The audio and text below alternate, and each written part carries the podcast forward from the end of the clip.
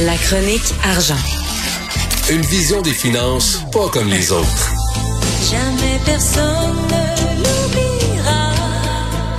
Au démon blond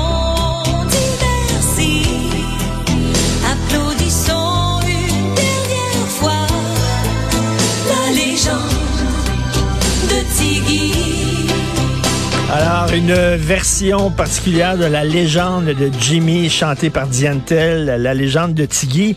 Et euh, tu veux parler du rôle de, d'en fait, de livreur d'hélicoptère de Guy Lafleur, euh, Yves En Daou. fait, en- en fait, Richard, tu te rappelles, on avait parlé comment euh, d'abord euh, Guy Lafleur dans le monde des affaires était vite sur ses patins, mais il était vite en affaires. Puis aussi le fait qu'il était devenu une icône des euh, des annonceurs. À une époque, là, il a fait euh, évidemment plusieurs publicités.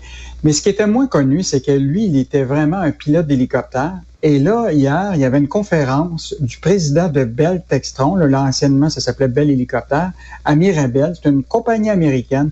Écoute, c'est une usine qui, fait des hélicoptères civils là, euh, et qui a 1300 employés. Et ce qu'on apprend euh, de la bouche de Steve Lavoie, qui est le PDG, c'est que Guy Lafleur était le livreur d'hélicoptères pour des clients de Bell Hélicoptère pendant presque de- une dizaine d'années. Ah oui? Et, ouais. Et donc, euh, ce qui est fascinant, quand on dit une légende, là, c'est une légende, c'est une légende. Là.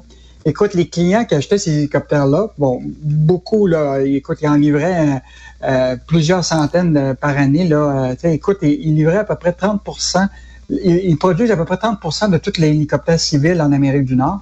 Et là, ce qui est intéressant, c'est que Guy Lafleur, qui avait un permis euh, justement d'hélicoptère, Oui. livrait aux clients de Bell leur avion. Leur hélicoptère, OK, le gars, il recevait ça. Là, euh, soudainement, c'est Guy Lafleur qui conduit l'hélicoptère puis qui atterrissait devant, devant lui. Et toutes les, le, le président, le PDG de, de, de, de Bell euh, Hélicoptère disait quand nos clients étaient dans l'âge des, des fanatiques du Canadien, juste l'idée de penser que c'était Guy Lafleur qui livrait l'avion, c'est le crémage et la cerise sur le gâteau. Alors, Écoute. c'est- quelque chose, ça, quand même. là. Je ne savais pas ça. Et, euh, et l'idée, c'est que Guy Lafleur faisait ça pour, euh, bon, c'était un travail qui était rémunéré, mais ce qui est intéressant, c'est qu'il faisait ça pour maintenir son permis de pilote d'hélicoptère qu'il avait obtenu en 1995. OK. Donc, parce que tu avais un certain nombre d'heures de vol que tu dois faire. Puis là, ça lui permettait justement de maintenir ça. Et sa dernière mission du genre remontait en 2020, euh, juste avant la suspension de son permis pour des raisons de, de, de, de maladie. Mais c'est quand même intéressant de voir comment une légende, là, puis tu sais, un icône comme Guy Lafleur, là, c'est c'est c'est profond, puis ça allait Ben, pas juste dans, au niveau des annonceurs, mais même dans des entreprises. Et ce qui est intéressant, Richard, c'est si tu regardes la photo dans le journal ce matin, qui est fascinant, c'est que c'est une photo qui a été prise en février 2020, où ce que quand même Guy Lafleur livrait des appareils, des hélicoptères euh, civils traditionnels, mais il est photographié devant un des avions euh, qui est futur de Bell euh, hélicoptères, qui est fam- les fameux taxis aériens qui sont en développement à travers le monde, dont à, à Mirabel. Donc, tu as une partie du passé, pas aussi une partie de l'avenir avec cette photo-là. Donc, euh, une grande journée, évidemment, pour Guy Ben Lafleur oui. aujourd'hui, mais euh, donc, euh, on va garder quand même un souvenir qu'une légende comme ça, là, c'est, euh, on n'en verra pas de plus de sitôt. Écoute, je viens d'a- d'acheter, euh, je me suis fait venir euh, le, le- le coffret de la trilogie du parrain en 4K. J'espère que c'est Francis Coppola lui-même qui va euh, débarquer chez nous. Ding dong!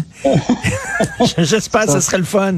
Euh, écoute, euh, Michel Gérard qui revient euh, sur les primes et le salaire de Charles Lemont, le PDG de la Caisse de dépôt. Il n'a pas la langue dans sa poche, Michel. Non. En fait, Michel euh, écrit cette chronique-là parce qu'aujourd'hui, Richard, le PDG de la Caisse, Charles Lemont, est devant les députés de l'Assemblée nationale.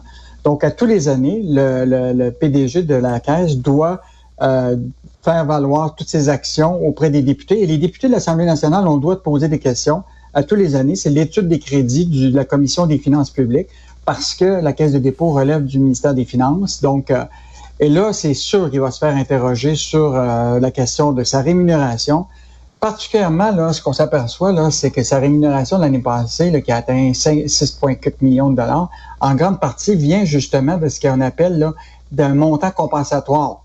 Un montant compensatoire qui a permis, là, de, de, de- depuis qu'il est arrivé de, de la Banque Scotia à la caisse, de rempocher 3,9 millions en montant compensatoire parce qu'on l'a embauché, qui ont été versés en 2019, en 2020 puis en 2021. Et donc là, Hmm. Michel pose la question, là, tu sais, est-ce qu'on doit continuer? Il dit, il, il fait référence au slogan de la saucisse high grade.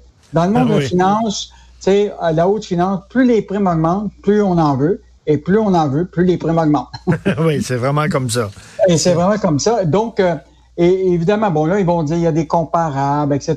Mais la réalité, là, c'est que il va falloir que les députés posent les bonnes questions. Puis, et je te dirais que même dans le journal ce matin, il y a une lettre d'opinion de, de, de, de quelqu'un qui est du grand public qui dit et c'est dans un contexte de, de, de, pandémie, de questions d'inflation, tout ça, là, est-ce que des- ce genre de salaire doit continuer à exister? C'est comme pourquoi tu te paierais trois salles de bain, 12 Mais oui. maisons, euh, à un moment, là. euh, et donc, euh, lui, le, le- le- le- celui qui écrit une lettre d'opinion, il recommande à M. Aymon de renoncer à sa prime cette année pour faire acte de, de, de, de- pas de contrition, mais une- un Mm. acte de bonne volonté.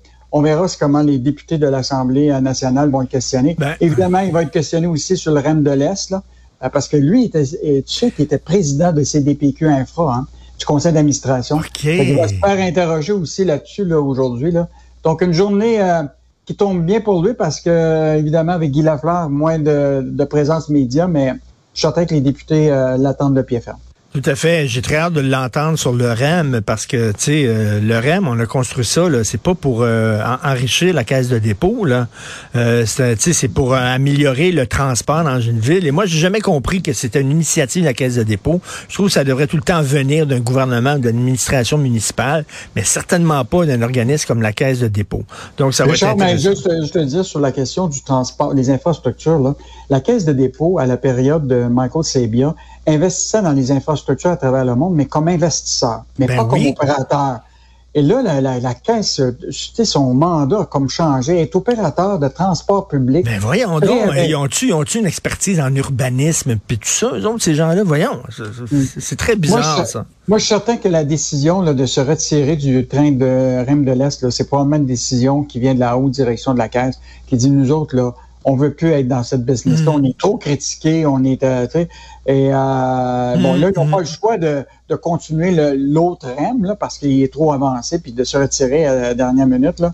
Euh, mais oublie pas, hein, la, la Caisse, dans le cas du REM, là, tu sais, a quand même un rendement garanti du gouvernement du Québec de 8% euh, puis s'il y a des dépassements de coûts, tout ça, là, ça va être Québec qui va qui va ramasser la facture. Donc, euh, mais ça, écoute, c'est c'est incroyable. Moi, je, je vois des développements de transport public en Europe, tout ça, puis il n'y a pas de bureaucratie, puis ça avance. Nous autres, on patauge dans toutes sortes Ben de, oui.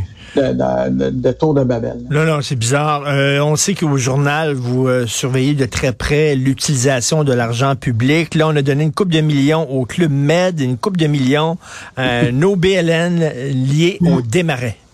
En fait, il y a deux affaires. Tu sais, on suit ça, Richard, là, l'investissement public. Là, on apprend euh, que euh, le groupe Le Massif et Club Med viennent de recevoir un nouveau prêt de 5,7 millions euh, d'investissement à Québec pour appuyer euh, le, le- le Club Med de Québec de Charlevoix. Là. Et ce qui est intéressant, c'est que là, euh, pourquoi ils vont pas voir une banque? Pourquoi oui. que Folsom, sais, cogne pas une porte ou avec le Club Med et dit, ben écoute, nous autres, on a un Mm. groupe financier qui est le Club Med. Folsom, c'est le groupe euh, qui, est le- qui est un groupe mondial. Écoute, en 2021, là, a fait des profits de 1,6 milliard de, de, profits. C'était une augmentation de 18% Il me semble que tu vas à la banque, puis tu dis, j'ai le groupe Folsom, ils vont te prêter de l'argent tout de suite. Et là, nous, c'est l'Investissement Québec. Et ce qui est intéressant, c'est dans l'acte notarié, on lit qu'Investissement Québec a enregistré une hypothèque légale sur l'hôtel d'un montant de 5,7 millions pour assurer que si jamais ils ne payaient pas leur dette, qu'on pourrait récupérer nos billes.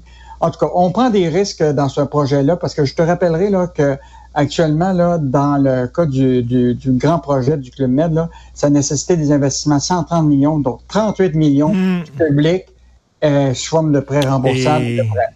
et écoute, c'est très risqué parce qu'on le dit, là, les skieurs étrangers ils peuvent aller skier dans les Alpes. Ceux qui ont de l'argent pour voyager et aller skier, ils peuvent aller skier dans les Alpes, au Mont Blanc, etc. Pas sûr qu'ils vont triper tant que ça de venir ici au massif, en tout cas. Non, mais ça, les, risques devraient être pris par le, Club Med puis par, euh, nous, on peut s'assurer, peut-être à la limite, faire la promotion du tourisme dans Charlevoix, puis ça implique. Ben oui. Mais là, d'être impliqué directement financièrement, moi, je pense qu'il y a un grand risque, puis on ben, devrait à un moment minimiser nos risques là euh, ben, je suis content aussi qu'on a aidé les démarrais, les pauvres font pitié. Ah, mais ça, là, c'est typique là, du gouvernement. Là, c'est, bon, la période des élections est commencée. Là, il va en avoir de plus en plus de ces chèques-là. Mais il y a un organisme à but non lucratif euh, écoute, qui est dans ce qu'on appelle l'identité numérique, puis tout ça. Là, on, a questionné cet organisme-là. Écoute, ils viennent d'obtenir une subvention de 3 millions, le laboratoire d'identité numérique du Canada. Écoute, puis ils ont eu ils ont des projets de 8 millions en identité numérique. On essaie de comprendre ça. Et ce qui est intéressant, c'est que le président euh, qui se retrouve au conseil d'administration de tout ça, c'est Ben Harrison, qui est un grand responsable de Sagar Holding. Donc, on s'est dit, ben voyons, c'est quoi cette histoire-là? Et là, ce qu'on s'aperçoit en plus, que le laboratoire a reçu des dons de subventions à hauteur de 6,2 millions déjà. Et là, tu, poses des questions sur euh, à quoi ça sert. Et là, ce qui est, c'est toujours un peu nébuleux, le, tout l'argent qui va à ces organismes-là. Le résultat de tout ça va aller à qui?